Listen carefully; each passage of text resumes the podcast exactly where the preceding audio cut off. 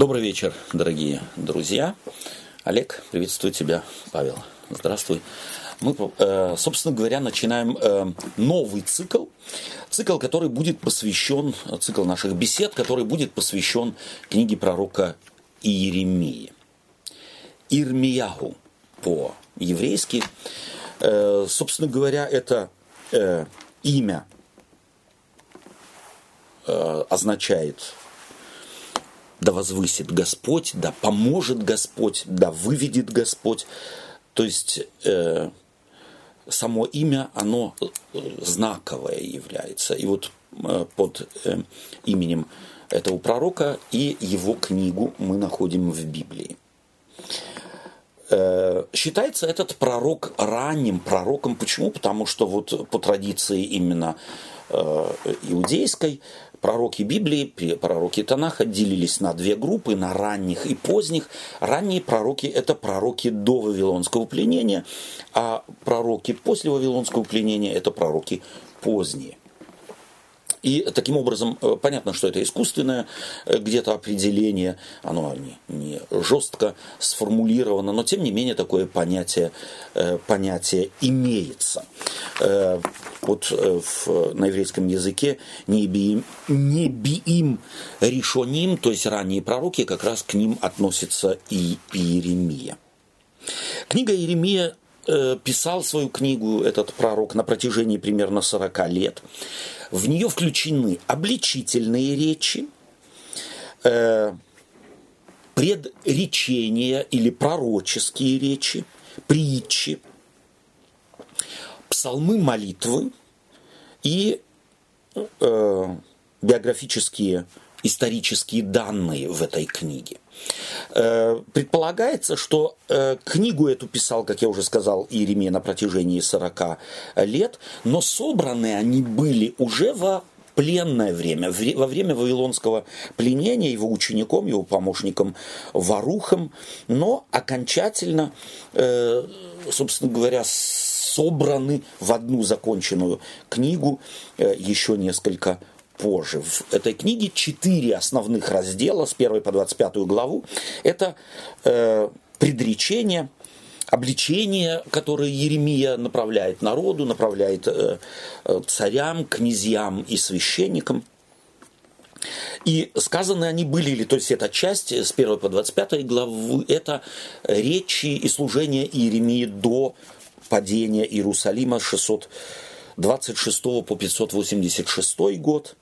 Следующая часть – это э, история борьбы с князьями, духовенством, лжепророками, написаны уже, скорее всего, Варухом, то есть это некая как историческая часть, 26 по 45 главу книги и, и Еремии. В нее же входит и раздел как бы книги утешения. Это главы с 30 по 31, э, в которой и содержится некое вот такое пророческое видение заключения Богом Нового Завета.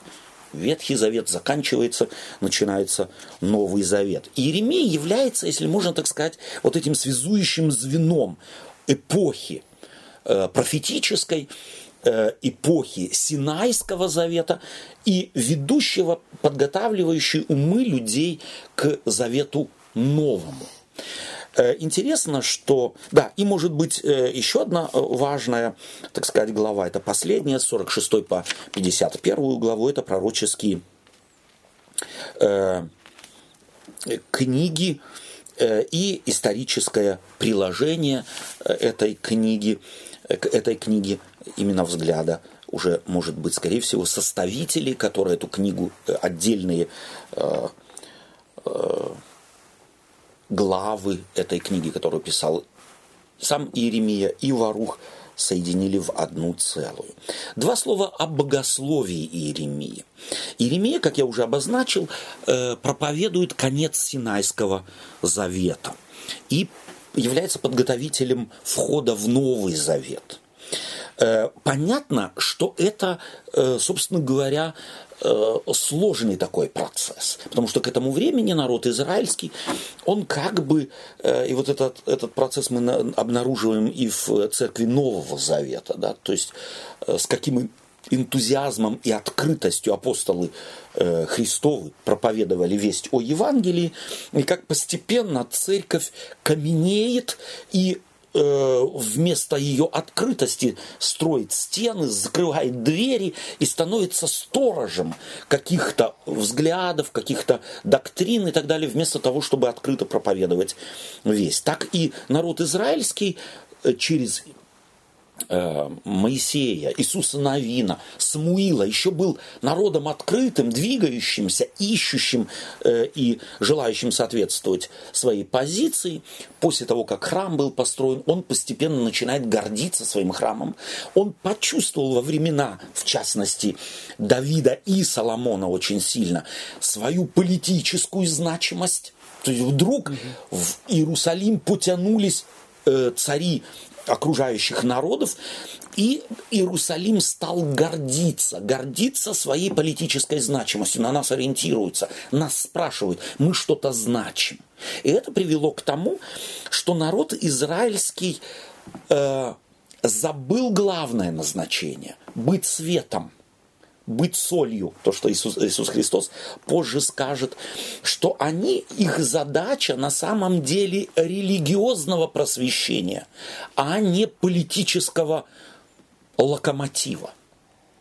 Они же думали, это позиция князей и духовенства, что их роль быть на Ближнем Востоке политическим локомотивом и вести в какую-то сторону именно в политическом плане, играть в эти политические игры, договора составлять и так далее. И вот Иеремия начинает им проповедовать о том, что это не их цель.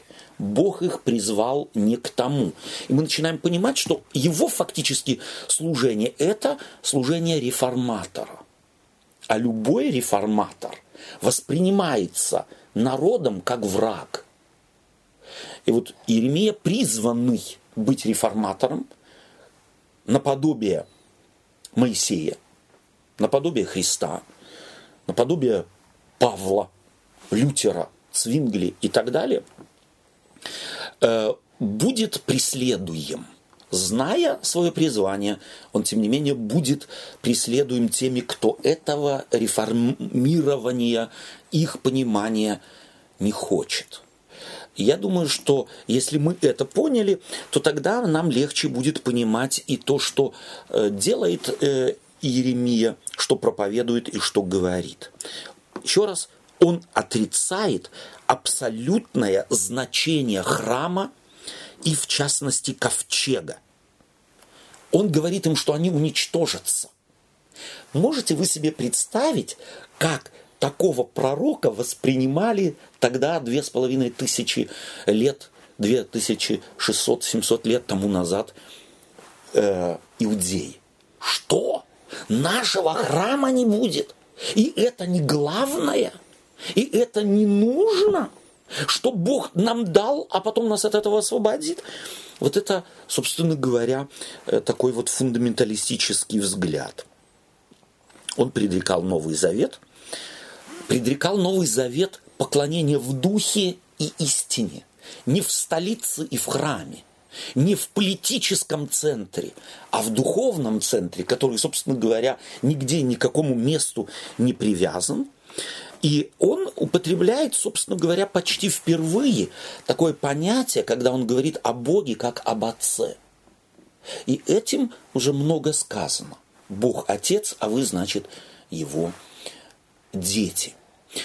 Вот может быть такая вот большая линия, мы так или иначе будем еще к профилю подхода и служения самого э, Иеремии подходить неоднократно, может быть несколько добавлять там и здесь необходимой э, информации. А теперь давайте мы начнем с книгой Иеремии постепенно знакомиться. И для начала давайте мы начнем читать. В первой главе давайте мы прочитаем с первого по шестой стихи. В первой главе с первого по шестой стихи. Будь любезен. Слова Иеремии, сына Елкина и священников Ан... Анна... Анафофе. Анафофе в земле Вениаминовой, которому было слово Господне во дни Иосии, сына Амонова, царя Иудейского, в тринадцатый год царствования его. И также во дни Иакима, сына Иосина, царя Иудейского, до конца одиннадцатого года Сидекии, сына Иосина, царя, Иу... царя Иудейского, до переселения Иерусалима в пятом месяце. И было ко мне слово Господне, прежде нежели я образовал тебя в чреве, я познал тебя. И прежде, нежели ты вышел из утробы, я осветил тебя. Пророком для народов поставил тебя. А я сказал, о Господи Боже, я не умею говорить, ибо я еще молод. Угу.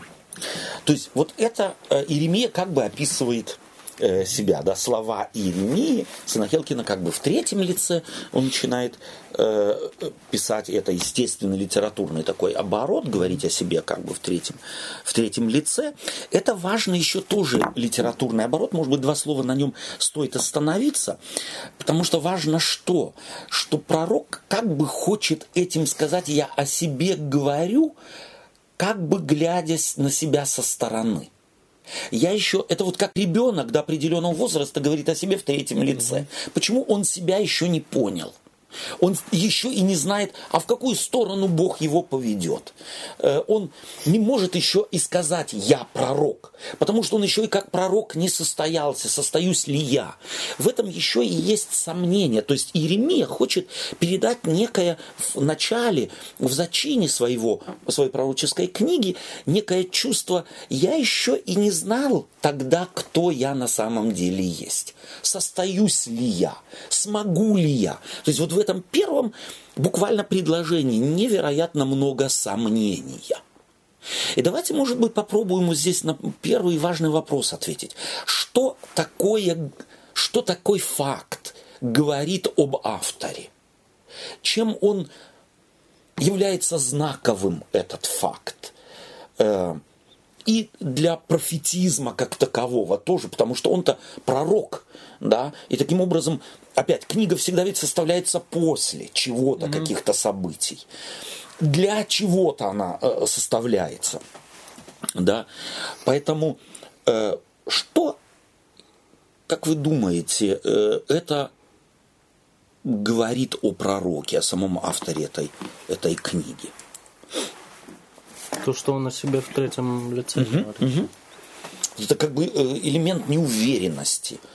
А, что, о чем оно говорит?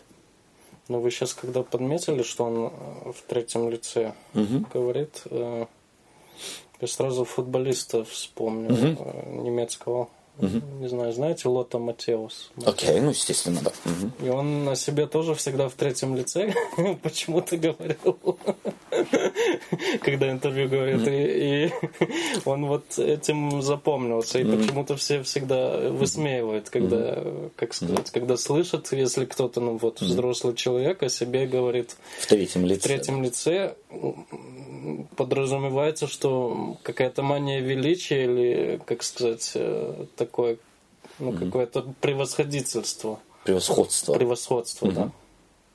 Ну, По крайней вот, мере, вот да. в наше время. Если кто-то о себе начинает говорить в третьем третьем лице, да. Угу. Олег, да. Эм, да, безусловно, сейчас Паша говорил, угу. есть люди, которые любят, так сказать, о себе во множественном числе говорить, о своей персоне. Но из того, вот мы сейчас стараемся в контексте да, этого, угу. мне кажется, что это и говорит э, о скромности угу. Иеремии. Угу. Да? То есть э, он как бы показывает, приоткрывает, как все было. Угу. Да? То есть вот мне не думайте, что Господь ко мне сказал, ну вот мое угу. впечатление, да, да. а я так сразу, да, Господи, угу. вот я. Да. Да? То есть я как пророк сразу почувствовал, меня призвали, потому да. что, ну Господь знает. Что я этого всегда он, ждал, да? Да, он не кому-то обратился, он да. ко мне обратился. Угу. То есть нет, он говорит, да. понимаете, Господь ко мне обратился, а я не знаю вообще, что, угу. как, и угу. вообще это мое, не мое. То есть угу. вот это чувствуется неуверенность, где он показывает, что мне нужно было самому угу. сначала найти себя угу. вот в этом призвании. Да. да. То есть на самом деле вот этот литературный прием сам по себе, э, его назначение таково, чтобы показать позицию автора, его неуверенность. может быть, в контексте современной культуры и современного там спорта и так далее, оно воспринимается и интерпретируется по-другому. Но вот в древних книгах это автор хочет подчеркнуть, я еще и, я еще и не сориентировался. Меня это призвание застигло врасплох. То есть вот то, что ты говоришь, я не сидел и не ждал, а, а что-то медлят меня призвать. Я уже давно созрел. Я, я уже давно чувствовал, готов. что какое-то призвание да, есть да, у меня. Да.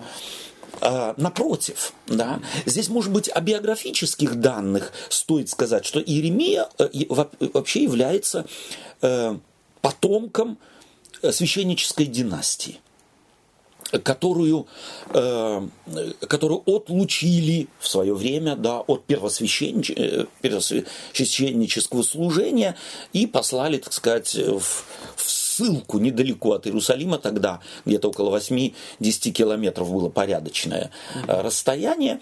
Э, понятно, что Иеремия получил для тех времен, принадлежа к княжескому роду, то есть если его прапрадед был э, первосвященником, э, то это означало, что он принадлежал к элите общества. Он соответствующее получил образование э, для своего времени неплохое. Э, и, скорее всего, чувствовал и вот это вот призвание. Он разбирался в религии, он разбирался э, в политике, естественно, был приобщен, потому что в доме э, таких людей говорят, а что это, а как так, оценивается позиция народа, позиция служения в храме, позиция царя, князей, несущих как раз ответственность. То есть он был в курсе событий. Он был в курсе событий. И э, вот такое, такой зачин показывает, что он ни в коем случае не считал себя тем, кто сможет положение вещей, которыми он якобы, явно тоже был не удовлетворен, изменит. Я начну, дайте мне только власть и призовите меня, и я все поставлю на свои места. Вот это для меня очень важный э, важная характеристика библейского профетизма. Это не самоуверенность. Я созрел, теперь меня, скорее, и не опоздайте меня позвать. Да, а напротив, чем более человек зрел духовно, или созревшим является духовно, тем менее он на себя полагается. В принципе, если бы мы эту историю развили, и он бы вот с тем, что с ним произошло, mm-hmm. пошел бы к своему близкому другу, тот бы мог спросить, ну, ты вообще уверен, как-то ты чувствуешь, mm-hmm. что ты призван? Mm-hmm. Да. Он говорит, то если честно, то особо это нет. Да, да. Тогда ему можно сказать, а ты вообще уверен, что с тобой это произошло? Да, да, да. да, то есть, да, может, да, ты себе надумал, начитался там, вот, и тебе это Вбился причудилось, да. То есть, в принципе, он дает все, э, как сказать, все основания для того, чтобы засомневаться в его призвании. Что за призвание такое, если ты во всем сомневаешься? Да. Вот э, четвертый стих мне здесь нравится. «И было ко мне слово Господне, ко Амар Яхве». Да, то есть вот это.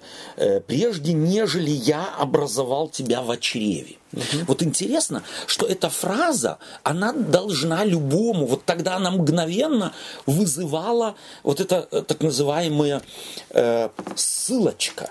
Да? Э, мы э,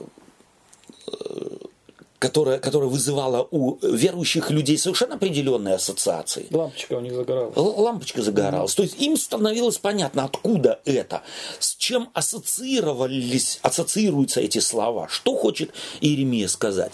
Вот если он фразу говорит, mm-hmm. э, слово Господне было, какое оно, содержание какое? Прежде, нежели я образовал тебя в чреве, я познал тебя, mm-hmm. и прежде, нежели ты вышел из утробы, я осветил тебя. Mm-hmm.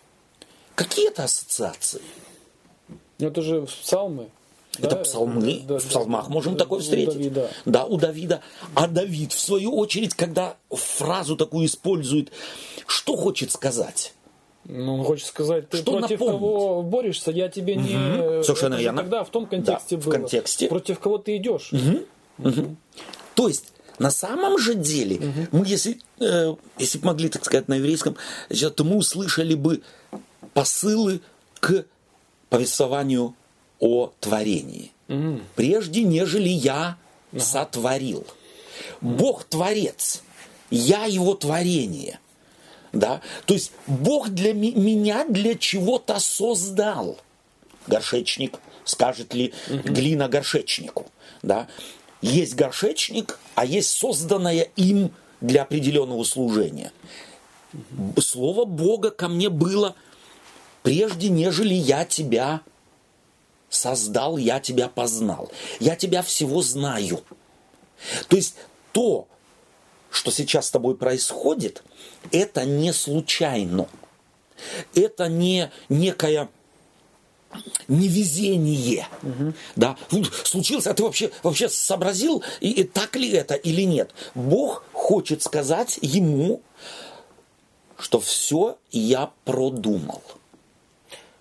Почему это Бог говорит ему и почему Иеремии важно это здесь сказать народу, тот, кто будет читать, следующее поколение – ну, успокоить их. Успокоить их. Заверить в том, что не думайте, что ваша судьба зависит от каких-то вот сегодня так, а завтра так, не да. пойди и что как. Я как репрезентант угу. тоже Богом создан. Мне не повезло в жизни. То есть, если мы сейчас посмотрим на всю его биографию, угу. в конце уже, так сказать, э, когда он свое служение закончит, и мы это увидим, э, читая книгу, она не очень веселая книга, что этому человеку пришлось перенести. Да? Но он начинает, он э, может нести это все. Почему? Я для этого служения создан. Он начинает понимать, что по-другому невозможно. Есть необходимость, и для этой необходимости создан инструмент. Бог меня именно для этого служения создал. Вот для такого – а и потому... Насчет свободы выбора? О! Очень важно. Ну, Очень важно. Получается, у него это и выбора не было. Бог его для этого создал, и угу. Иеремия, давай, угу. действуй. Да. И на самом деле, вот э, здесь стоит, может быть, два слова сказать вообще о свободе. Что вот наша свобода, как раз вот мы в 21 веке живем, большинство людей это живут вот этим представлением «я свободен». И представление о свободе очень изуродованное. То есть свобода ведь трактуется «я могу делать, чего я хочу». И мы не подразумеваем как раз тогда, когда человек думает, что он делает, что хочу, я же свободен – я могу делать, что я хочу. В отпуск еду, куда хочу, а не еду, то есть не хочу, не еду. И, и вот на таких простых вещах, что хочу, покупаю, а чего не хочу, того и не покупаю. На таких очень поверхностных вещах останавливаясь, человек на самом деле э, как бы подтверждает свое ложное представление о свободе. Потому что на самом деле как раз такой человек больше, гораздо больше манипулируем – чем он думает. И вот этой абсолютной свободы нет, не существует. Э, в определенном смысле слова все мы для чего-то призваны. В рамках этого призвания я свободен. Вот если, э, скажем так, э, мне Бог дал талант, скажем там, художника. Ну, если, как сказать, если исходить из того, что мы для, как все для чего-то призваны, призваны. то одни это знают, а другие для, нет. Для чего? Да, а другие нет. А другие ищут или другие, как сказать, еще не знают. Не знают. И вот эти два слова мы потом скажем и об этом. Э, но мне кажется, вот представь себе вот этот образ, я хочу вот договорить. Представь себе, э, Бог дал кому-то быть художником, в хорошем смысле слова, но он э, не удовлетворен вот тем, теми методами, тем э, способом э, и теми формами искусства, в котором он рожден. И он начинает искать других путей. Других путей. Вот, допустим, э, в, во времена модерна какой-нибудь Дали никак не мог, не мог быть, не похож был на классиков э, типа Рембранта там и так далее. Абсолютно нет. Но в художестве ему не откажешь. Это вот и есть определенная свобода. Да, он остался верен, в кавычках, призванию, он остался верен своему таланту, но в рамках этого поля, в рамках этой, на рамках, в рамках этой территории он изобрел свою, свою форму самовыражения. Свой путь. Да? Свой путь очертил, свой характер воспитал в себе и придал ему формы. Вот в этом смысле Иеремия тоже не был загнан в определенный очень узкий корсет. Только вот это говори, только так делай. А еще и твори. Вот на этой территории твори, ты свободен. Выбирай формы, пути. Где-то молчи, где-то говори. Говори как хочешь. Хочешь кричи, хочешь шепчи, хочешь э, жестами показывай, да. Вот в этом смысле свобода не ограничена. Мне кажется, здесь вот очень важно то, что вы в начале вступления сказали.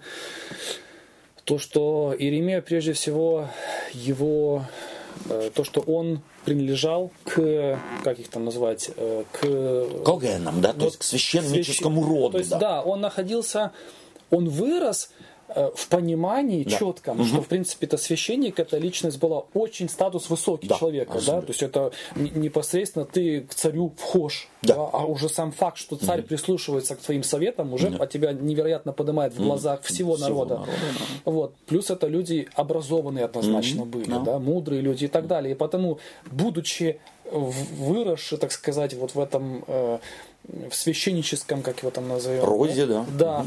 Он, безусловно, наверное, где-то, как и любой мальчик, люди же, все вот эти истории народа израильского, те, они так или иначе переплетались через священство. Да? Господь непосредственно mm-hmm. действовал большей частью mm-hmm. через э, священников в народе своем. И потому мальчику, который всю свое детство, там, юность мечтал, да, вот о, вот от, они же рассказывали историю друг другу, да, о истории Израиля, uh-huh. и тут является ему Бог и говорит, вот я тебя избрал, uh-huh. то, безусловно, это не воспринимается, как будто что ущемляется моя свобода. Да. Мне джекпот выпал. Да. Да? Да. да. Мы сегодня говорим или смотрим, когда исторические фильмы, где там uh-huh. девушку молодую еще, не девушку, а еще uh-huh. девочку, uh-huh. да, говорят, вот ты э, вырастешь, и мы тебя выдадим замуж за какого-то там э, короля какого-то. Короля да. какого. Uh-huh. Но это же вроде вроде кажется ущемление свободы mm-hmm. ребенка, но да. это джекпот для них был. Да. Да? да. То есть да. Больше свободы, в принципе, да. невозможно да. себе было представить. Да. Да, вот сегодняшний есть... день Кэт, э, жена, жена принца, скажем да. так. Да. То есть это же, э, это на самом деле джекпот. То есть да. ей-то завидует масса девушек. Да. Да, ее возраст, да. ее поколение. То есть повезло. Да. Повезло ли? Да. Это Но... другой вопрос, что мы да. из этого делаем. Ну тут стоит, что он пророком тебя поставил. Да. В то время это было такая, как сказать, такая, как это назвать-то? Престижная работа? Или это Потому что нельзя было самому себя пророком несомненно, назначить. Несомненно. Да? Это же, э, да. сказать... То есть пророк, э, пророк на самом деле, э, то есть назначить там можно было, но это назывались лжепророки. Ну да, кто да. они там такие были. Да. да. То есть на, на самом деле вот выявить, где же лжепророк, и где истинный пророк? В этом-то и проблема, с этим э, сталкивается и Еремия, и будет сталкиваться на, в своем так, духовном росте, в, своем, в своей духовной деятельности. Это, собственно говоря, ведь в любой сфере так. Если я выбрал путь, скажем так, врача, хороший ли я врач или плохой, врач ли я вообще, выявится когда? В самом процессе – я могу Бог весь что о себе заявлять. Или я педагог, или я там Бог весь кто, да. То есть ты ж не один единственный. Есть и масса других людей, сотрудников, коллег. В сравнении. В сравнении. И э, ты сам начинаешь понимать, кто ты, если ты на самом деле здравый человек, кто ты, к чему ты призван, к большему или к э, среднему чему-то. Поэтому э, свобода внутри призвания не ограничена. Это получается, если бы сегодня сказали, я тебя призвал врачом, да. это вот твой талант, а ты уже выбирай. Ты Кардиолог, хирург, там, хирург там, уролог и, или да, еще кто-то, да? Да, да. Угу. То есть точно так же и здесь. Кто я буду, на что я посвящу себя, да? какие пути я выберу. То есть, э, но предизбранность, вот здесь нельзя ее предизбранность эту э, в категориях э, некоего рока или некой судьбы изменить, которую невозможно э, интерпретировать. Библия говорит, что и уйти я могу. Здесь вот этот намек на создание Адама каков? Уйти я мог из Едемского сада. Бог предопределил Адаму, Бог поселил Адама с Евой, но уйти Адам мог, отказаться от своего призвания человек тоже всегда может. Вот это контекст Библии. Поэтому Еремия в определенной степени не добровольно стал пророком, но всегда добровольно мог уйти. Но он тут и не, не отказывается. Он говорит, э, как сказать, о Господи Боже, я не, не умею говорить. Это Да. подразумевает, что я хочу быть, но мне не хватает, Не хватает, какие-то не хватает. эти На кого напоминает? И, знаний. Кого он напоминает? Ну, этого... Моисея, да. Моисея. Я косноязычный. Я косноязычный. И это ведь не зря. Это не зря этот, эта связь здесь видна. Э, Иеремия таким образом некий новый Моисей. Помните, мы о Павле говорили не так давно, да, что он фактически Моисей Нового Завета, он теолог Нового Завета. Да, и что, что показательно, мне кажется, вот даже уже здесь, на этом этапе, будучи молодым юношей, он прекрасно понимал, что пророк это прежде всего не, э, не этот, который э, предсказывает это, а он Будущее. говорит, я говорить не могу. То есть он Да. понимал, что пророчество, прежде всего, просвещение нужно Да. уметь Да. донести. Что-то донести. Что-то донести. Да. И вот здесь мы с тобой э, очень уже э, важно следующий шаг. Что такое профетизм в библейском смысле? Для нас, людей 21 века, очень популярно сегодня пророчество понимать в смысле какой-нибудь Ванги или Джуны. Да? которые будущее которые предсказывают. бу- будущее предрекают. А главная работа пророка в библейском смысле слова это обличение, это поучение, это быть неким э, просветителем, сказал бы я, да? То есть показывать людям, чего от них в данный момент ожидает Бог.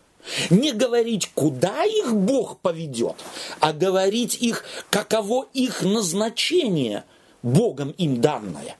Напоминать им их назначение, напоминать им их призвание и влечь их это призвание принять всерьез. В данном случае, мы уже в вводных словах сказали, произошел перекос. Народ израильский интерпретировал со временем свое призвание как политическое лидерство.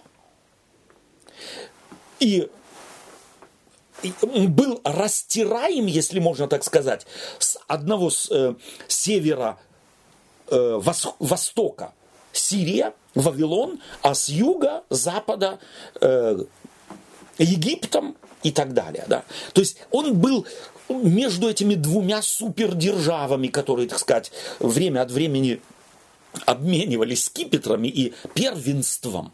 И в этой ситуации почему-то именно, скорее всего, и географическое положение, плюс исторический факт э, избрания Богом и народа израильского, э, они интерпретировали, как показывает Иеремия, на тот момент неверно. Они хотели создать политическую коалицию. И таким образом сохранить свою политическую позицию. Именно поэтому, когда мы это поймем, мы поймем, почему Господь их поведет в Вавилон. Бог забирает у них то, за что они схватились.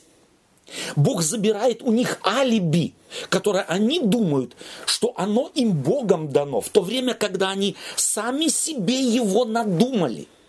Короче, опять башню начали строить. Опять башню начали строить, совершенно верно. И потому Богу нужно забрать у них эту игрушку. Потому что если ее не забрать, они на нее начнут молиться. Сами они ее добровольно не отдадут. И чтобы вот эта игрушка, в кавычках, вот это само ощущение, само э, определение, как мы сами себя видим, э, их лишить его, то есть откорректировать его, чтобы Бог так или иначе хочет изменить его. Но знает, что народ уцепился за эту парадигму. Мы вот такие. И все правильно. Мы можем это Библией обосновать, мы можем это пророками предшествующими образовать, э, то есть обосновать и так далее. Бог знает, что они так, если я их так оставлю, функцию, которую я их призвал, они не выполнят. Мне нужно э, игрушку эту забрать у них, в кавычках. Но чтобы, если я начну забирать, а они будут держаться всеми, так сказать, возможными методами и способами, это будет для них больно. Будет больно. Я пошлю пророка, который предупредит. Я заберу. чтобы было не так больно. То есть мы в этом плане видим опять Божий характер. Бог знает, надо забрать. Но он начинает через пророка Иеремию объяснять почему. Или предрекать, что Бог с ними сделает. То есть опять подготавливать. Опять просвященческая функция. Не функция предречений. Э, за поворотом вас ждет то, другое, третье, пятое, десятое. А вот на последней остановке выйдете, и все будет хорошо. А именно в плане подготовки интеллектуально, духовно, религиозно.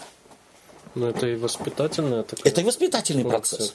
Совершенно верно. Получается. Да. То есть это много, многогранный процесс. Воспитательно политическо-религиозный, скажем так, социальный тоже, ведь здесь э, немаловажный, немаловажный аспект.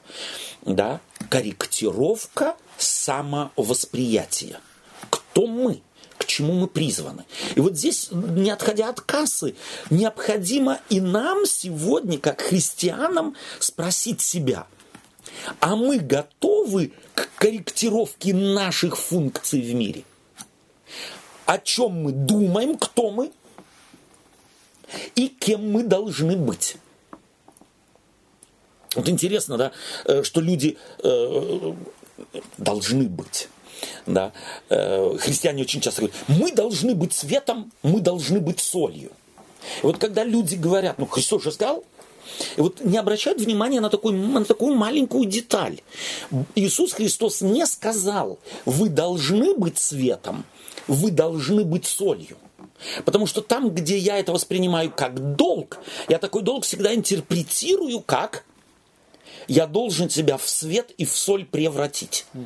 А? Если я должен, то тогда обязанность светом быть и солью быть в чьих руках? Моя. Но Иисус Христос говорит наоборот, вы есть соль земли, вы есть свет миру. Да? То есть мне ничего для этого делать не надо. Единственное, что мне необходимо, мне необходимо посмотреть, а свет от меня изливается, а осаливаю ли я э, мир вокруг меня. Вот это определение функции церкви в мире. И она очень похожа на функцию пророка.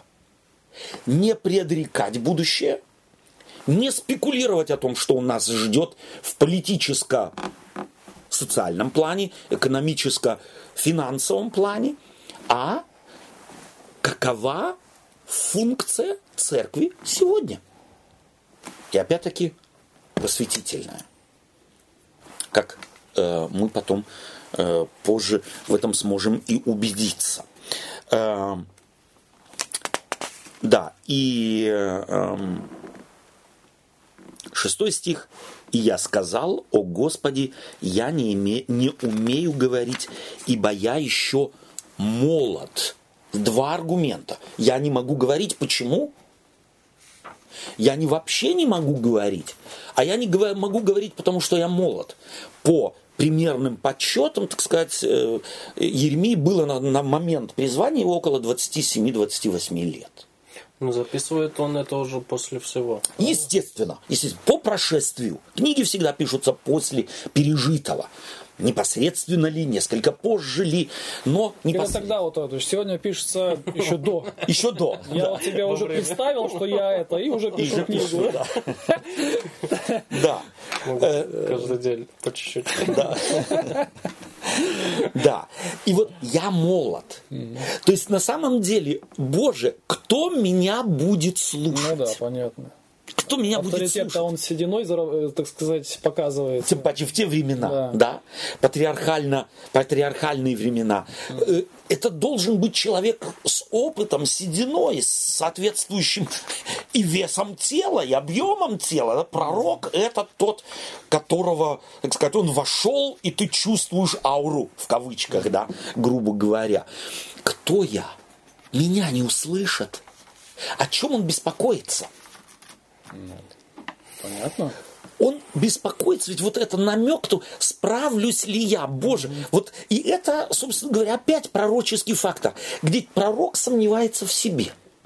А смогу ли я У меня этих шансов нет, Боже. Я, я еще молод. Меня слушать не будут. Не зря ли все это? Это почти молитва, это почти просьба э, сомневающегося человека.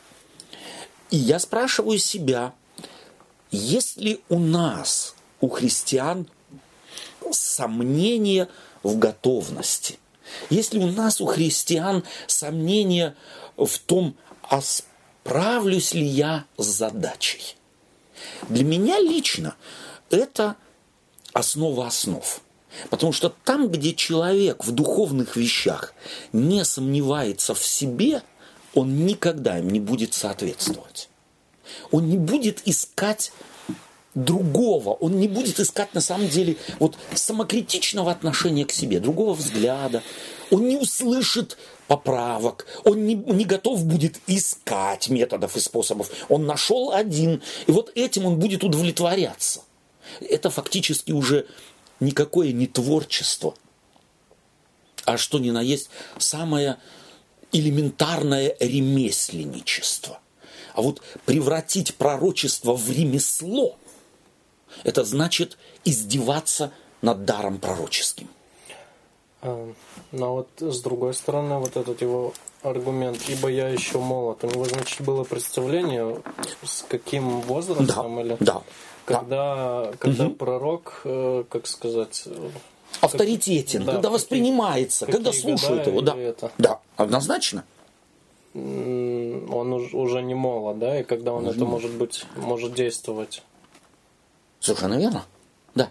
То есть пророк Э, у него, и он воспитан. То есть это опять-таки показывает, что человек всегда зависит от среды, в которой вырос. Я хотел сказать, что тут э, и Бога показывает, да, что он, э, как сказать, он решил по-другому. Стереотипы, да? Да, менять. Решил, угу. как сказать, он, да, у него, он, у него нет ничего невозможного, да? да? да. У всех было представление, что пророк должен, как Иеремия сам да. говорит, определенного возраста э, да, дожить. Угу.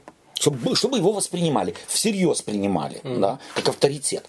Плюс это же еще что-то говорит. Э, это говорит о том, что Бог считается с процессами, в, которые человек, в которых люди находятся. Человек, который служил системе, пророк, который служил системе на, определен, на протяжении определенного времени, он становится, хочешь ли того или нет, слуга системы. Вот выдернуть кого-то из системы и сказать, а ты теперь, вот ты воспевал эту систему, объяснял ее в течение вот такого-то и такого-то времени, а теперь начни показывать ущербность всего этого. И теперь объясни им всем, что это совсем не так что не политическая у нас задача, Бог видит это совершенно по-другому, а религиозная задача. Мы в религиозном смысле должны быть светом и солью, а не в политическом, экономическом, финансовом или еще каком-то. Получится? Бог может и такое. Но на самом деле Бог здесь показывает опять, Бог считается с возможностями человека. Вот Если и, этого молодого приходится ломать. Через молодых говорит, да, правильно? Через молодого. Просто у нас-то есть такая, как сказать, в церкви вот это вот э, тенденция, тенденция, да, позиция такая, да. Ты еще молод, ты еще прож, молод. проживи с мое, да, потом, да, потом да. тебя будем слушать, и Именно потом так. тебя, как сказать, потом можешь говорить, да. да. А сейчас Особенно, подержи. Да, и мы пытаемся вот это, я уже угу. там 20 лет крещенный, да, да? Не сколько, Именно так. Не сколько мне лет, а сколько я в церкви, и угу. вот этим мы пытаемся да. аргументировать. аргументировать. А Весомость придать себе. Да. да. А тут, э, как сказать, можно услышать, что Бог и через молодых говорит будет. И я, у меня такое впечатление, не и через. А больше. А больше, да. То есть как раз через молодых людей. Потому что человек, и вот я еще раз хочу подчеркнуть, может быть, другими словами, мы хотим того или нет. Человек, прослужив в какой-то системе какое-то время, становится глух и нем к преобразованиям. Он не только, он не может да, Бог может, но это невероятное насилие над человеком. С Савлом такое случилось, но он еще не был человеком системы. Он, он готовился быть человеком системы. Савл. да, или апостолы, которых Иисус Христос пригласил, он не взял почему-то людей системы, а берет людей вне системы, явно молодых, об Иоанне, э, евангелист Иоанне, э, апостол Иоанне, мы представляем себе, что ему было лет 12, которого Бог призывает Иисус Христос призывает следовать ему. Да? Иоанн Креститель – это не был человек системы. Внутри системы ты не можешь менять систему. Это сложно. Это мало кому когда-либо удавалось, а вообще даже и не хотелось. Это надо из системы выйти. Это надо выйти из системы. Матрица. Быть вы... Да, матрица должна быть изменена. То есть либо внутренний переворот, либо революция. Да. И на самом деле вот то, что говорит Еремия, революционно реформаторский. И понятно, что его никто не понимает. Кого из реформаторов да, у меня вопрос. понимали? Ну, то есть, вот то, к чему Павел сказал, в принципе, это же не что-то было из ряда вон выходящее, молодой пророк. Куча в истории было примеров Несомненно. Израиля, где Бог, Несомненно. но это скорее были исключения. Да. да. А так как исключения случаются редко, то э, пойди докажи, что это исключение сейчас на самом деле особенное. Угу. Да, это ты, ты можешь что хочешь рассказывать, да. ты докажи как. Да. Как ты докажешь? Никак не докажешь. У меня другой вопрос. А вот э, Хорошо, Иона здесь, ой, Иона, я уже все, поехал. Иеремия. Иеремия говорит, э, что Господь к нему обратился, угу. то есть он да. это призвание. Но Э, ведь вообще вот статус пророка, угу. он что, непосредственно вот только через вот такое какое-то личное откровение э, получал человек? Или, в принципе, если при, при храме где-то тот же священник, э, который занимался вот такой просветительской работой, он был только священником или его по праву могли также пророком называть? Вот как это у них делалось? Вот смотри, дело в том, что на самом деле тогда была и, если можно так сказать, культура пророческая. Ага. Были так это называемые... школа пророка, вот да, эти. школа пророков. Ну, ну, ну. Были так называемые набу. Ага. То есть э, вот это призвание Бога так, во всяком случае, современные библеисты э, полагают на основании целого ряда сегодня доступных э, древних документов, что это была, э, была группа людей, независимо от того, кем они были, священниками ли они были, пастухами, были ли они царями, были ли они э, земледельцами. Ведь пророков, на самом деле, библейских пророков из э, разных социальных э, прослоек Бог призывал.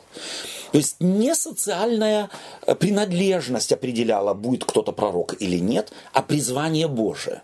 И вот это призвание Божие, оно обнаруживалось в некоем, в некоем экстатичном э, таком поведении человека.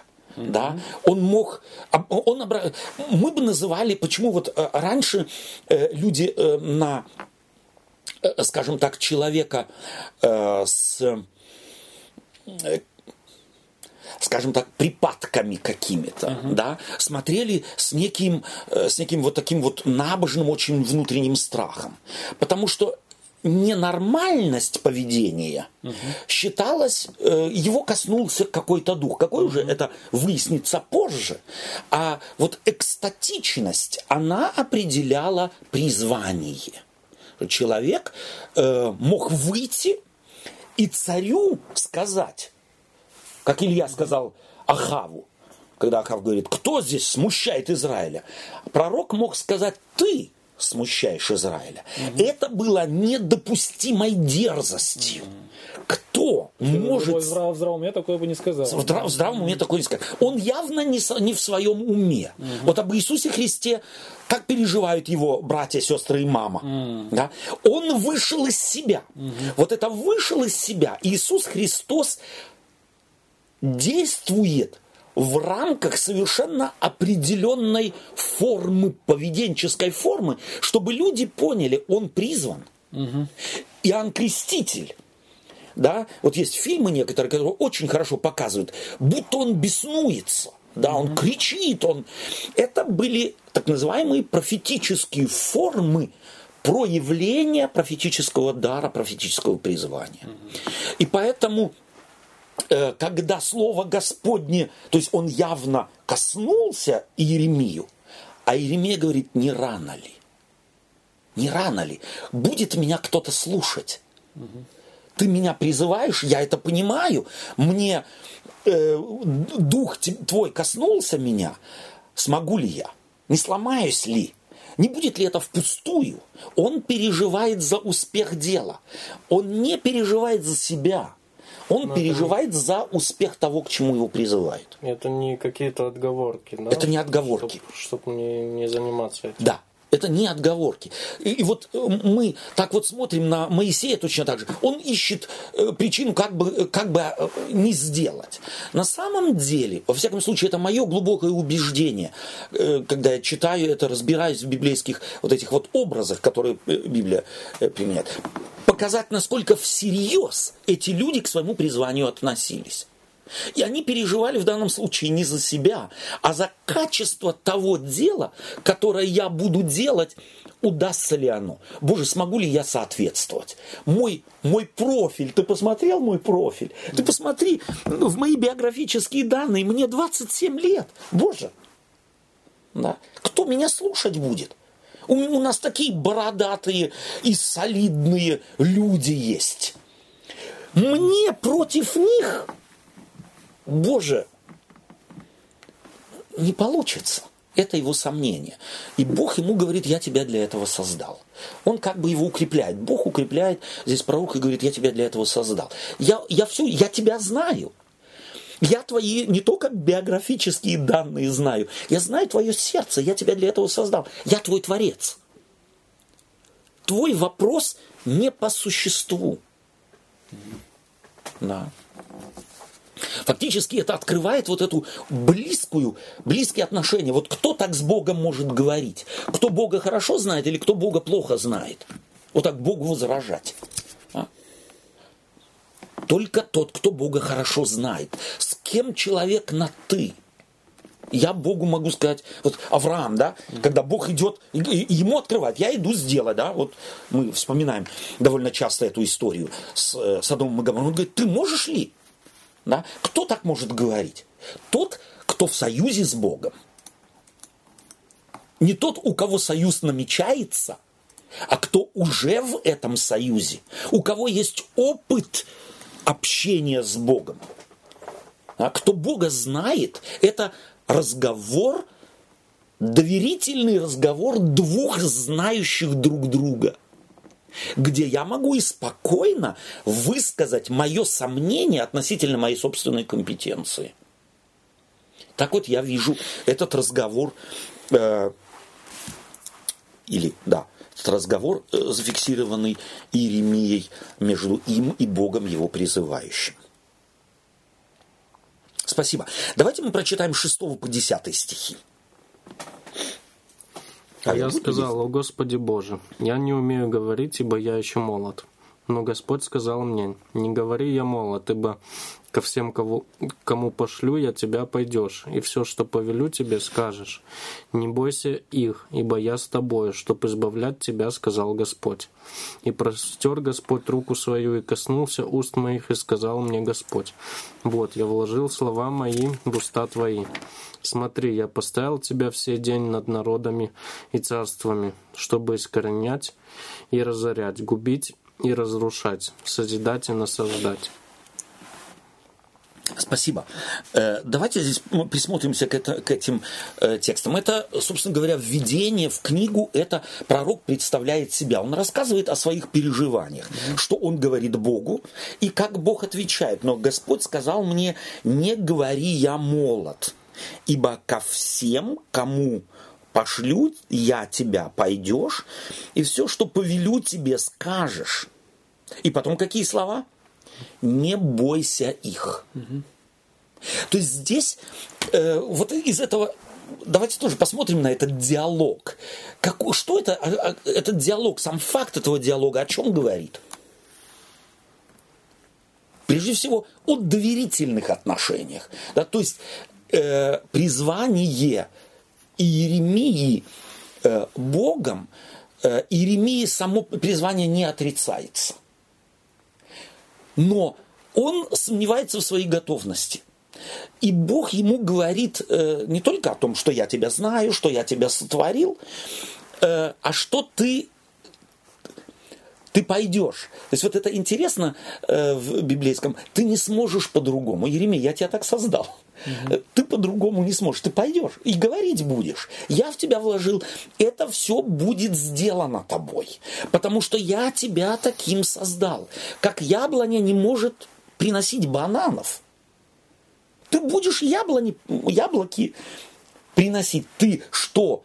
Куда? Я тебя пошлю, пойдешь. То есть Другими словами, я создал инструмент для того, или какой-то прибор, грубо говоря, если в этом образе можно говорить, да, э, циркулярка, ты будешь пилить дрова, ты будешь пилить дерево. Да, трудное, может быть, дуб какой-нибудь или какую-нибудь легкую сосенку, но ты будешь, это твоя задача на протяжении твоей жизни быть, быть пилой. Да. На протяжении твоей жизни ты будешь ходить, и ты будешь говорить.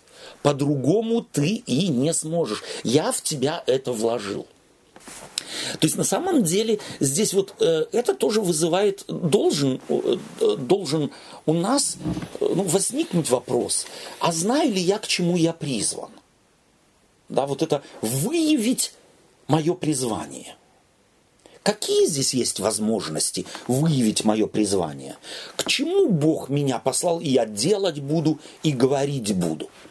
Ну, как раз вот эта история и э, эта история как раз как бы и э, наоборот меня на место ставит. Потому что угу. что ему там решать было? Ему Бог сказал, чему да, ты призван, да, да, а мне что? Да. Мне вот, Бог не говорил. Вот, вот, и даже вот, сна вот, никакого не снилось. Не снилось, да. да.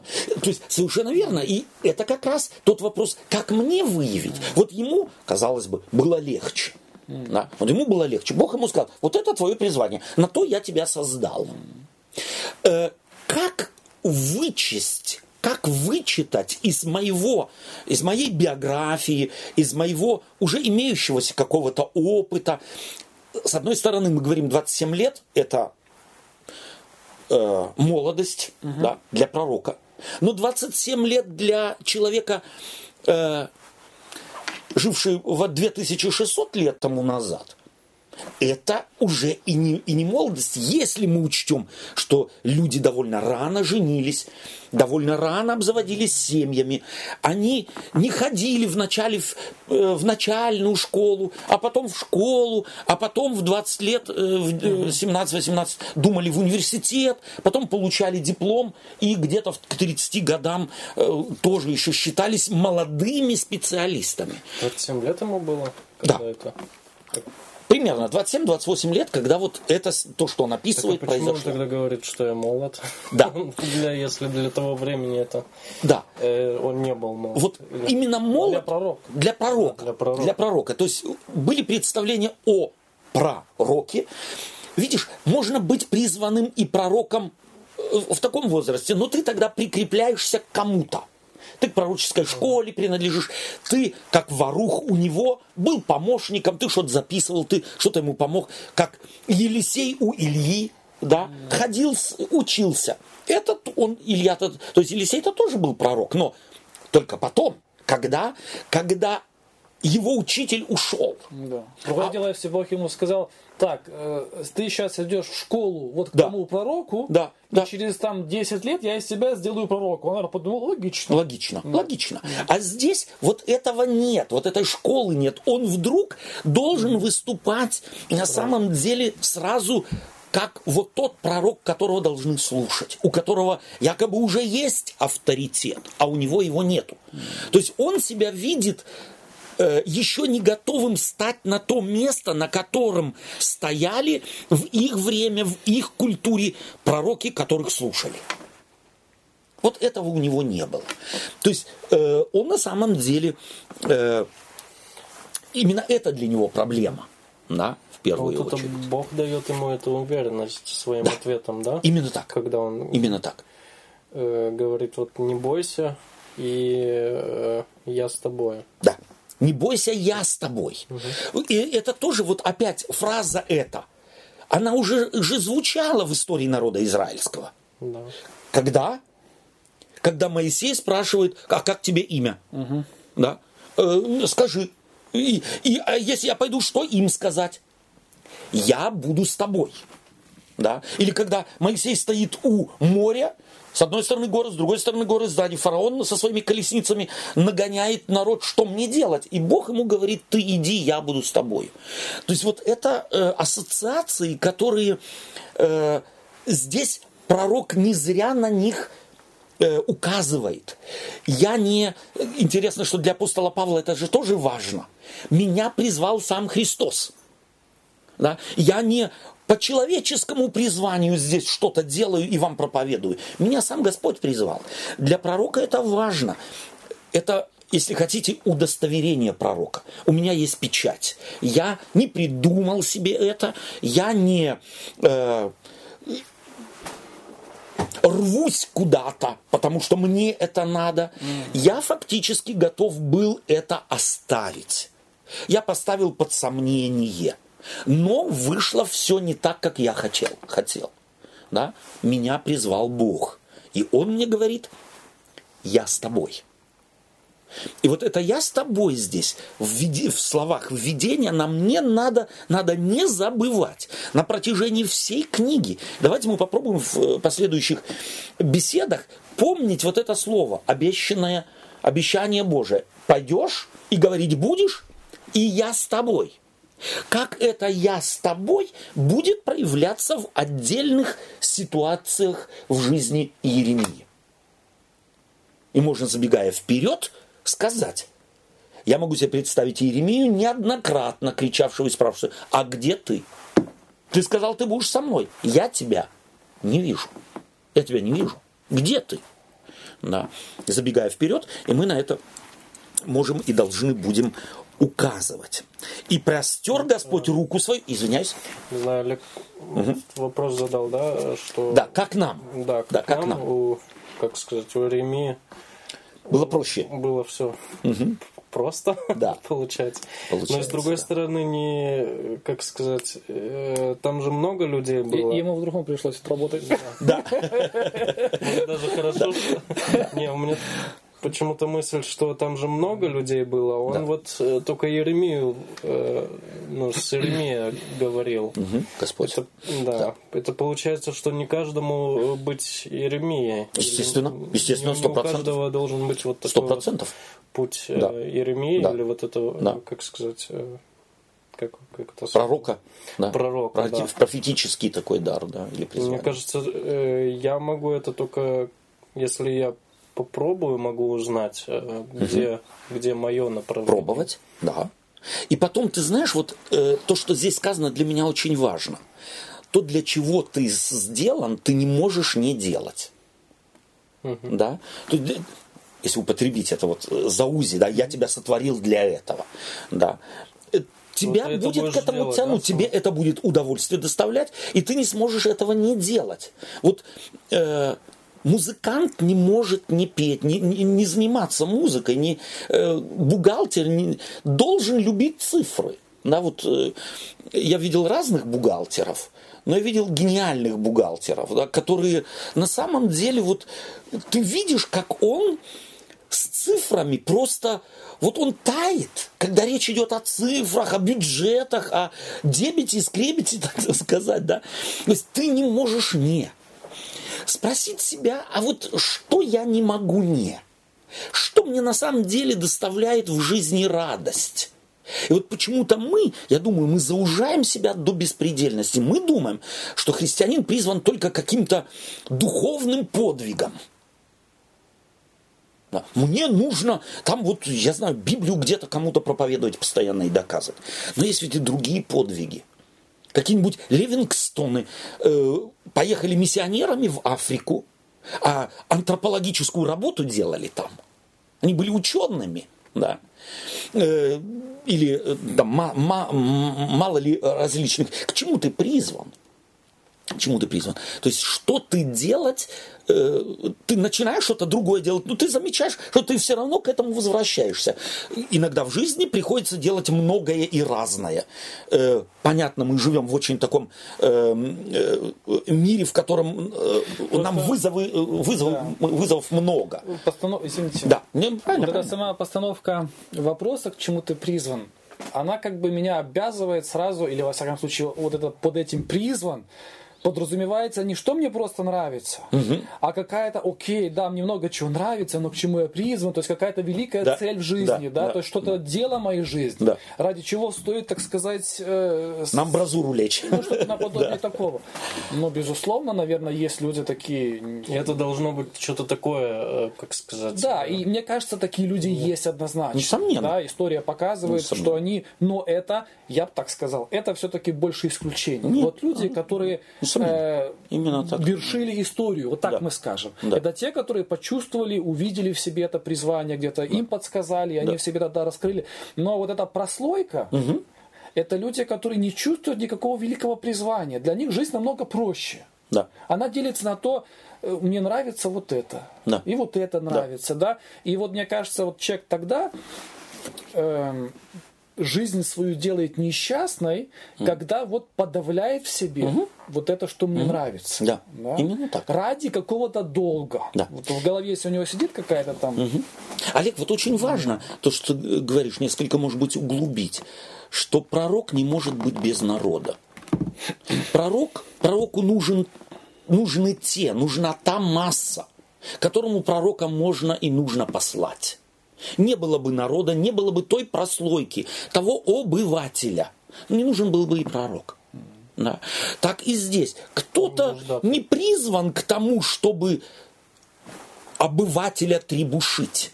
Кто-то просто на самом деле вообще, вот по большому счету, к такому особенному ничему не призван. Но каждый из нас призван жить и радоваться жизни. И быть в радость живущим со мной. В этом плане, и думаю, что именно вот пиетизм, э, христианство 19-го, начала 20-го столетия наложило на христианство невероятную, э, если можно так сказать, сеть. Э, мы пойманы вот в этот капкан. Удовлетворение от жизни получать – это грех. Да. А потому ищи, где ты мучиться должен. И вот когда ты мучаешься, это и есть то наизнанку вывернутое удовольствие. И вот на самом деле все по-другому. Все по-другому. Э, будь на самом деле светом и солью. Вот Иисус Христос употребляет это слово. Если представить себе свет с примесью интеллекта, самовосприятия, самооценки. Свет, если пришел во тьму и осветил тьму, разве ему, интеллектуальному свету, от этого нехорошо? Свету не надо приходить во тьму, свет издалека видно. Совершенно верно. Но я имею в виду, да, он, он вошел, в- вошел в подполье темное. Вот свечка вошла в подполье темное. Но это интеллектуальная свечка. Ей от того не радостно, что она вытеснила тьму собой. Что она, э, соль, изменила вкус в той тарелке, в которой как раз оказалась. То есть вот это Ну, с- интеллектуальность. Да, с одной стороны, но это вот что вытесняет. Да. Э, И с другой стороны, я, как сказать, сейчас зим- ну, зимняя пора начинается, и, и я на велосипеде езжу, и вот, как сказать, если у тебя хоть какая-то маленькая лампочка, то тебя, как велосипедиста, Видно. видно Да. всем вокруг, Да, и, да. и, как сказать, и все тебя издалека уже знают, что вот он там едет, Едет, и да? находится. Да, да. Это вот такая, как сказать, маленькая лампочка у тебя спереди, и свет этот, и его все знают и все видят. Да? На тебя ни- никто не наткнется, и Да. ты ни на кого не наткнешься. И да. не надо никому ничего там э, Доказывать и доказывать и кричать. кричать, Да, что да. вот я еду и бегу, тут Да. свет. Да. И потому для меня вот этот образ Христов, он очень... Свет работает тихо. Да, он не вычурный. И поэтому масса людей, она должна найти, с- она должна, тоже, может быть, не очень э, точное слово, но во всяком случае мы должны понять, что не каждый призван к чему-то великому. Но если другими словами, то если бы все стали Еремиями, то Еремия не нужен был бы, да, Да, получается, что кому-то Кому-то и мусор выносить надо. Кому-то и мусор выносить надо. Несомненно, несомненно, да. Кому-то и мусор выносить надо. И я спрашиваю себя, чья кому-то же надо быть и работа... народом, И Вы который... знаете, интересно, что нужно отдать должное. Ну вот Иисус Христос родился в семье плотника. Да. Да. вопрос, э, а кем же будет Иисус Христос, когда вырастет? Ответ очевидный, Да, плотником. Да? То есть, Да. в принципе, Да. э, в этом плане у них на самом деле все намного было проще.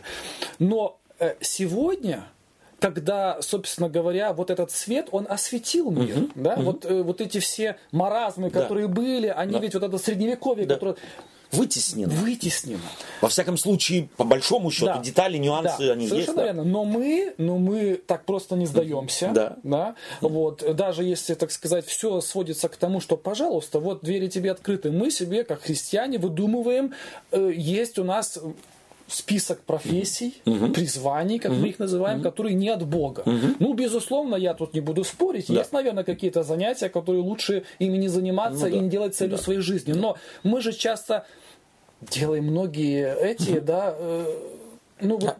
Да. Олег, подтверж- в подтверждение твоей мысли. Да. К тому же Иоанну Крестителю приходят воины и спрашивают, а нам что делать? Он не сказал, рассчитывайтесь Да. Из вашей когорты римской и станьте ж- землепашцами. Нет, но вот такое слышали где-то, да, вот вы сейчас за воинов сказали, а я хочу стать э, спецназом. Да. Ты шо? Какой спецназ? Ты что не знаешь, что это за люди? они ж не знаю, калечат, они убивают, их пошлют, Ты тебе знаешь, скажут да. стреляй, Да. ты стреляй. Или, допустим, э, вот такое где-то слышали, что я хочу стать, вот горю прям желанием парикмахером хочу стать. Ну, бывает. Ну да. Ну, больше потому, что вынужден. Ну да, ну да. А тот факт, что, что у всех прям нет проблем с математикой. Столько людей, которые не дружат с цифрами. Да. Ну что ж им теперь? Теперь разбиться об стенку Да. и обязательно идти каким-то менеджером, я не знаю, кем. То есть у нас есть постыдные профессии, да, то что, ну, как-то это, ну, как-то несерьезно, Ну да, да, да, да. То есть вот эти заморочки мешают нам Мешают. наслаждаться жизнью. Мешают, мешают. Вот интересно, да, что опять Библию почувствовать, религию э, пророков Божьих, почувствовать можно более интенсивно, когда мы по- э, э, на фоне других религий ее рассмотрим. Допустим, у целого ряда религий есть список профессий, которых делать э, э, запрещено. Да? Допустим, э, для меня сейчас э, буддизм, да, вот там или индуизм, целый ряд профессий. Если ты хочешь на самом деле, чтобы карма твоя была чиста, и ты в нирвану, э, так сказать, э, в астрал поднялся, то тебе целый ряд профессий нужно избегать. Ты- на них уже стоит с самого начала крест. Вот в Библии этого нет. В Библии нет, не делай, не будь, ты вот эту профессию не приобретай, и вот тут тоже не приобретай, тут тоже не приобретай. А это, как же, это а адвин- Ну, а чистые, нечистые, есть же там профессии. такие. Кожевник, кожевник, который там... Ну, где написано «не будь кожевником»? А, просто что ты нечистый.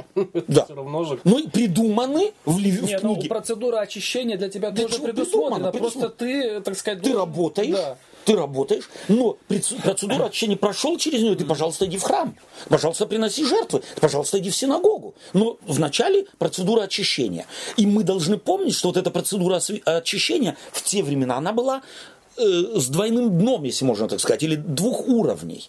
Она была э, ритуальной чистотой или нечистотой и чисто э, физиологической, если можно так сказать, да, санитарной чистотой, чистотой. Оттуда у нас у, у европейцев, в частности, в современном мире, и представление о санитарной какой-то о санитарии элементарной.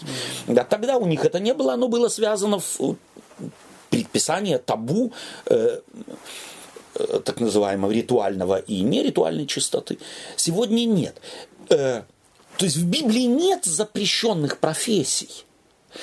Понятно, что э, верующий э, христианин э, совершенно определенные профессии, может быть, будет э, избегать. А что делать, если кто-то не был христианином, приобрел какую-то профессию, ему 50 лет, до пенсии осталось ему, я знаю, э, пять с половиной лет. Что ему теперь делать? Рассчитываться? и приобретать новую профессию. Это все вопросы, которые мы хотим решить неким стандартом, созданием списков запрещенного и дозволенного, и таким образом в некое прокрустово ложе укладывать христианство. А этого делать не стоит на самом деле, а стоит себя, э, естественно, сопоставлять, противопоставлять э, принципы Царствия Божия и моего в нем призвания. Понятно? что есть определенные этическо-моральные нормы, которых человек опять будет делать. Вот Иеремия, куда я пошлю тебя, пойдешь, и что я сказал тебе, скажешь. То есть христианин, э, понимая или будучи захвачен в принципе Царства, Царства Небесного, он совершенно определенные вещи, и то, что я сейчас только процитировал в негативном смысле сформулировано, не будет делать и говорить не будет. Почему? У него есть совершенно определенные определенные им самим в рамках Царства Небесного здесь на земле нормы. И опять-таки, он будет это делать не потому, что это кем-то запрещено, а он очень хочет, но приносит себя в жертву. А потому, что для него это вообще и не жертва никакая. Ибо, переходя через определенный порог, он с этим соглашается. Если я еду на автомобиле в Англию, то ездить не по правой стороне, а по левой стороне для меня не жертва – если я с удовольствием в Англию езжу. А я езжу, потому что это так. У меня вообще и в голову не приходит, какую я теперь жертву приношу. Езжу по левой стороне э, и, и проклинаю все на свете. Да? Если я с удовольствием в эту страну езжу, то я приехал, и я подчиняюсь этим нормам. И для меня это вполне нормальные вещи. Это не подвиг, но и не жертва. Это норма. Эм, еще э, смотри, я поставил тебя в сей день над народом, над царствами, ибо искоренят и разорят, рубить и разрушать, э, э, чтобы искоренять и э, разорять, рубить и разрушать, созидать и насаждать. Это Бог говорит Иеремии. Чувствуете задача его – что-то придется угу. разрушать, что-то придется разрубать, разносить в пух и прах. Что? Представление людей. Представление людей. Заезженные, нефункционирующие вещи, которыми люди, которым люди привыкли, и их притупленность, их не, э, нефункциональность просто не видят. Мы можем привыкнуть. Это я уже сегодня указывал на историю и христианской церкви, и вообще народа Божьего. Такова наша природа. Мы к чему-то привыкаем, и к тупости тоже привыкаем, и тупость считаем нормой. А что? Нам, нам другой в голову не придет. И потому Иеремии, через Иеремию Бог будет что-то разрушать. В руках людей находящиеся. Таким образом, Бог его ставит перед фактом. Тебе будет непросто. Попробуй забери у кого-то что-то, разрушь и дай ему что-то новое. Тебе придется убедить в том, его в том, что то, что он имеет, достойно того, чтобы его э, утилизировать, да, уничтожить. И как сильно люди держатся за привычное. Тем паче, если это духовные ценности, да, материальные ценности, предложить кому-то э, заменить Запорожец на Мерседес не проблема. Но заменить духовный Запорожец на духовный Мерседес – это всегда война. Это всегда противостояние. Это всегда риск того, кто вместо Запорожца предлагает Мерседес, образно говоря – и потому э, Господь здесь такими вот очень резкими словами ему говорит и представляет ему его работу, в чем она будет заключаться. И Еремия, будучи рожденный в семье священнической, да, зная труд пророков, оглядываясь назад в историю, он, Господь его фактически пре, приготавливает. Он проходит, если можно так сказать, практику здесь. То есть ему его профиля работы здесь представляет Бог. Ты вот это должен будешь сделать. Опять характер Божий здесь для меня становится на передний план. Бог честен. Он не запудривает, замыливает глаза. А ты не бойся, я... все будет хорошо, все будет розово, и ты на седьмом облачке будешь постоянно летать, и э, вокруг будет э, э, музыка Вивальди. Нет, нет, тебе придется бороться. И фактически, вот чего мы не хотим в жизни, мы не хотим борьбы.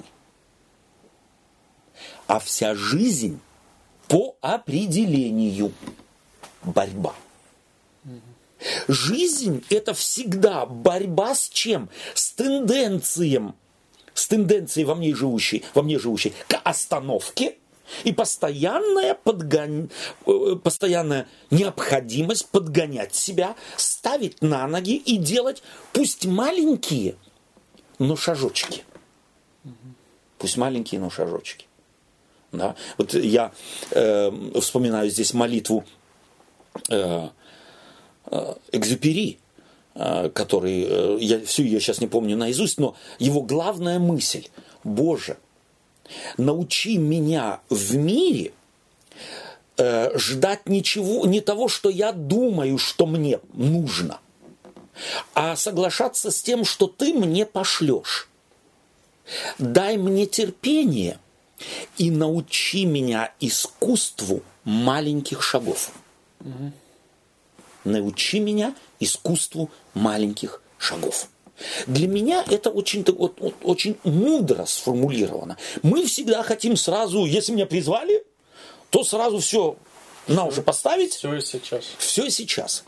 Вот это искусство маленьких шагов. И то, что Бог его предупреждает, тебе придется вначале разрушить, а потом созидать. Это процесс. И кто немного знает, что значит э, старый дом разрушить и на этом месте построить новый, то знает, это в, один час не делается, в один день не делается, не в один месяц. То есть это задача жизни. На это ты призываешься. То есть на самом деле приготовься не на стометровку, а на марафон.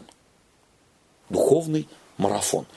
И для меня э, в этом опять-таки, в этом небольшом отрывке очень важно э, себе, каждый человек, ты не призван, может быть, Иеремией твоего времени быть. Но од, одного не избежит ни один человек. Это бороться с тенденцией, с тенденцией желания уйти на пенсию, но необходимостью трудиться и менять мир, э, что-то разрушать, Э, что-то созидать, и это постоянный процесс. Я никогда не могу сказать, все теперь э, дворец моей жизни создан, все на этом теперь я иду на пенсию. До конца дней, до последнего вздоха мы будем разрушать, призваны к тому, и созидать. А тем паче, именно на самом деле в духовном плане. И последний давайте отрывок мы прочитаем и завершим сегодня наше знакомство с Иеремией. Это с 11 стиха. Э, Олег, будь любезен. Угу. «И было слово Господне ко мне, что видишь ты, Иеремия? Я сказал, вижу жезл миндального дерева. Господь сказал мне, ты верно видишь, ибо я бодрствую над словом моим, чтобы оно скоро исполнилось. По какой? Э, дальше читаем. И было слово Господня ко мне в другой раз. Что видишь ты, я сказал, вижу поддуваемый ветром кипящий котел и лицо его со стороны севера. И сказал мне Господь, от севера откроется бедствие на всех обитателей всей земли. Ибо вот я призову все племена царств северных, говорит Господь, и придут они, и поставят каждый престол свой при входе в ворота Иерусалима, и входа в ворота Иерусалима, и входа в ворота и вокруг всех стен его, и во всех городах иудейских. И произнесу над ними суды мои за все беззакония их, за то, что они оставили меня и воскуряли фимям чужеземным богам, и поклонялись делам рук своих. А ты припоешь чресла твои, и встань и скажи им все, что я повелю тебе, не малодушествуй перед ними, ибо я не, чтобы я не поразил тебя в глазах их.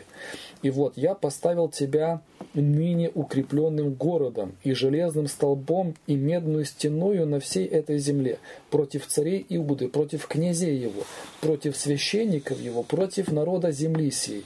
Они будут ратовать против тебя, но не превозмогут тебя, ибо я с тобою, говорит Господь, чтобы избавлять тебя. Супер.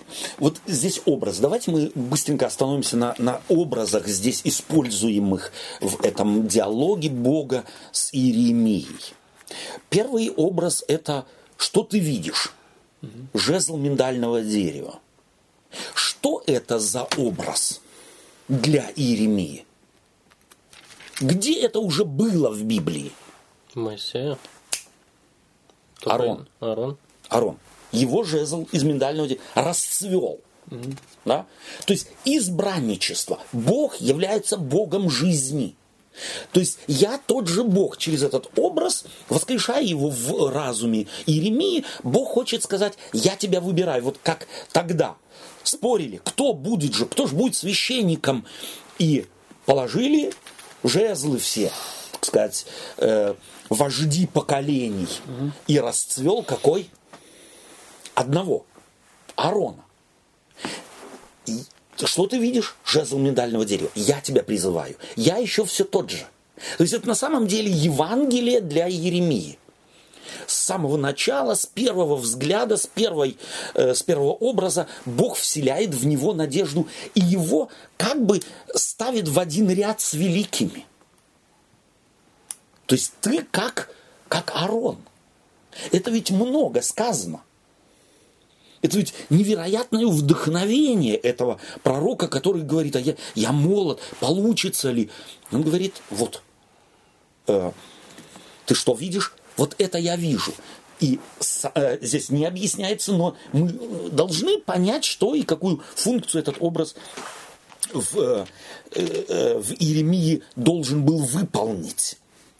Э, и Господь ему говорит, ты видишь верно. То есть вот иногда люди думают, что э, что-то видят. Вот это, Господь, ты видишь верно. Собственно говоря, намек Иеремии. Иногда ты будешь видеть какие-то вещи не так, как они есть на самом деле. Опять намек «держись меня». Я тебе скажу, я тебе подскажу, когда и где э, и как. Э, Ибо я бодрствую над словом моим, чтобы оно скоро исполнилось. И потом э, вот этот образ кипящего котла. И интересно, это образ кипящего э, котла, и Бог здесь не спрашивает Иеремию, истолкуй теперь. Угу. Это важный, важный принцип Библии. Э, Бог свое слово толкует. Это у Даниила так, это у Еремии так. Не Еремия видит котел и потом говорит, и я начинаю понимать, что это вот это и это значит. Нет, Господь ему толкует это видение угу. и говорит, что это кипящий котел и э, переливающийся там в определенную сторону, это вот бедствие придет оттуда. Бог толкует. Это очень важно в современном христианстве, которое спекулирует различными пророчествами и толкованиями, которые за уши притянуты, и настаивание на каких-то своих взглядах. Важно очень неплохо пытаться что-то понять. Но не настаивай на своей правоте, если ты не видишь в Библии библейского изложения, где Бог не изложил какое-то пророчество. Держись держись вот этой свободы. Да, я так это понимаю, да, я так это вижу. Да, есть традиция излагать какие-то пророчества вот так. Хорошо. Но эта традиция на чем основана? Если Бог не изложил, то тогда мы из этого не делаем догм. Очень, очень для меня важно, может быть, так вот отдельная такая э, мысль. Э, припаяшь чресла твои. Что это значит? Припаяшь твою одежду. То есть э, понятно, что в древние э, времена люди одевались не в брюки и не в джинсы, как мы э, сегодня, а у них был что-то наподобие такого было балахона. Ну, то есть это типа что приготовься. Приготовься совершенно Как он верно. Говорил, говорил с бурей, припаяшь. Припая- сейчас я с тобой буду говорить по-серьезному. Да, да, по-серьезному. То есть ты приготовь. Это пол- Ну, сегодня мы сказали, за- затяни свой пояс или как, или... Подтяни пояс, но это не то, что мы говорим. Подтяни пояс, у нас говорят, говорят так, так сказать, э, Ну, ты, ты не, весь, не весь аппетит сможешь свой удовлетворить, да? Пояса потуже надо затянуть. А образ э, припоясаться означает, теперь начнется работа. Теперь мы идем в путь. Тогда пристегните ремни. Пристегните ремни, да, что-то наподобие в самолете, а? мы, мы отправляемся в путь. Припаяшься, то есть одежда балахонистая, когда ты идешь, трудно идти. Припаяшься, чтобы, или э, они еще и подол заправляли, так сказать, в этот, э, в кушак, кушаком завязали, а потом подол заправляли в кушак, и чтобы и ноги были свободны, и можно было идти. То есть мы приступаем к служению, мы приступаем к делу, нам надо идти. То есть вот эти образы Иеремия прекрасно понимал, это не только диалог, пустой диалог, ничего, не, ничего не изменится, а как только Бог призвал, ему что-то показал, это и есть э, начало служения. А потом смотрите, какие сильные образы. Ты медная стена. Против кого? Они будут ратовать против тебя. Слово старое слово воевать против тебя. Да? Они будут рать войско древнее э, слово старорусское слово. Ам, Железным столбом. Да. И вот я поставлю тебя ныне укрепленным городом, железным столбом и медной стеною на всей этой земле против царей Иуды, против князей его, против священников его и против народа земли сей. Друзей у тебя нету.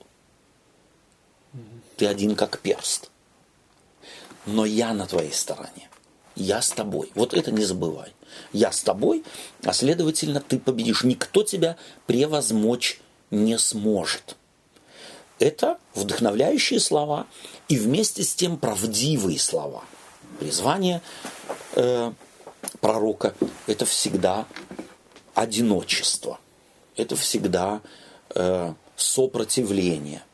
Это необходимость изъясняться, а иногда и нет. Да. Еще и побить могут. Еще и побить могут. Ратовать будут против тебя, то есть воевать будут против тебя. Это не игрушки. То есть если народ против кого-то воюет, если соберутся люди, чтобы против кого-то воевать, э, то э, это, как правило, э, серьезно. То есть это не игрушки. Что мы берем с собой? Какие мысли для нашего повседневного э, христианства вам показались важными? Мне показалось важно, вот из того, что мы сегодня как бы пытались понять, читали, что вот то, что произошло с Иеремией, это не руководство для современного человека, как найти свое призвание. Да. Вот нельзя это взять Да. как пункт один, пункт два, вот ты поступай так же. Нет, это исключительный случай, несомненно. Вот. э, Тут другая совершенно цель. Да, и мы будем Ее. неделю за неделей, так сказать, углубляться. Вот. А именно э, человеку, которому Бог э, не таким вот способом, как с Иеремией, вот тут ему нужно приложить усилия. Ну, на самом деле, потрудиться, э, чего я хочу достичь, Узнать чем я хочу. себя, да. Узнать себя, да. То есть это на самом деле не просто, это довольно сложно, но Да. оно того стоит. Оно того стоит. Если человек хочет быть счастливым. И хочет жить, да. Да. Не знаю, для меня вот это вот призвание, да, или, или свобода в призвании, Свобода в призвании. Мгм. что Бог, или, во-первых, что у каждого есть призвание, но вот в этом как, или, как сказать, у каждого есть свое направление, и каждый его, наверное, уже знает, или Да. каждый его уже... Он не может его не, не узнать. Но у каждого есть туда как бы свой Разные путь, пути, да. разные Мгм. пути, и Бог дает каждому эту свободу идти не, не, не всем по этой вот прямой, вот тут- туда, а вот каждому свой путь, как он туда э, Как он того хочет. да. хочет, и как, как он видит э, эту- этот свой путь. И духовные биваки самому разбивать. То есть я могу и остановиться, сказать, я теперь устал, да, я хочу отдохнуть.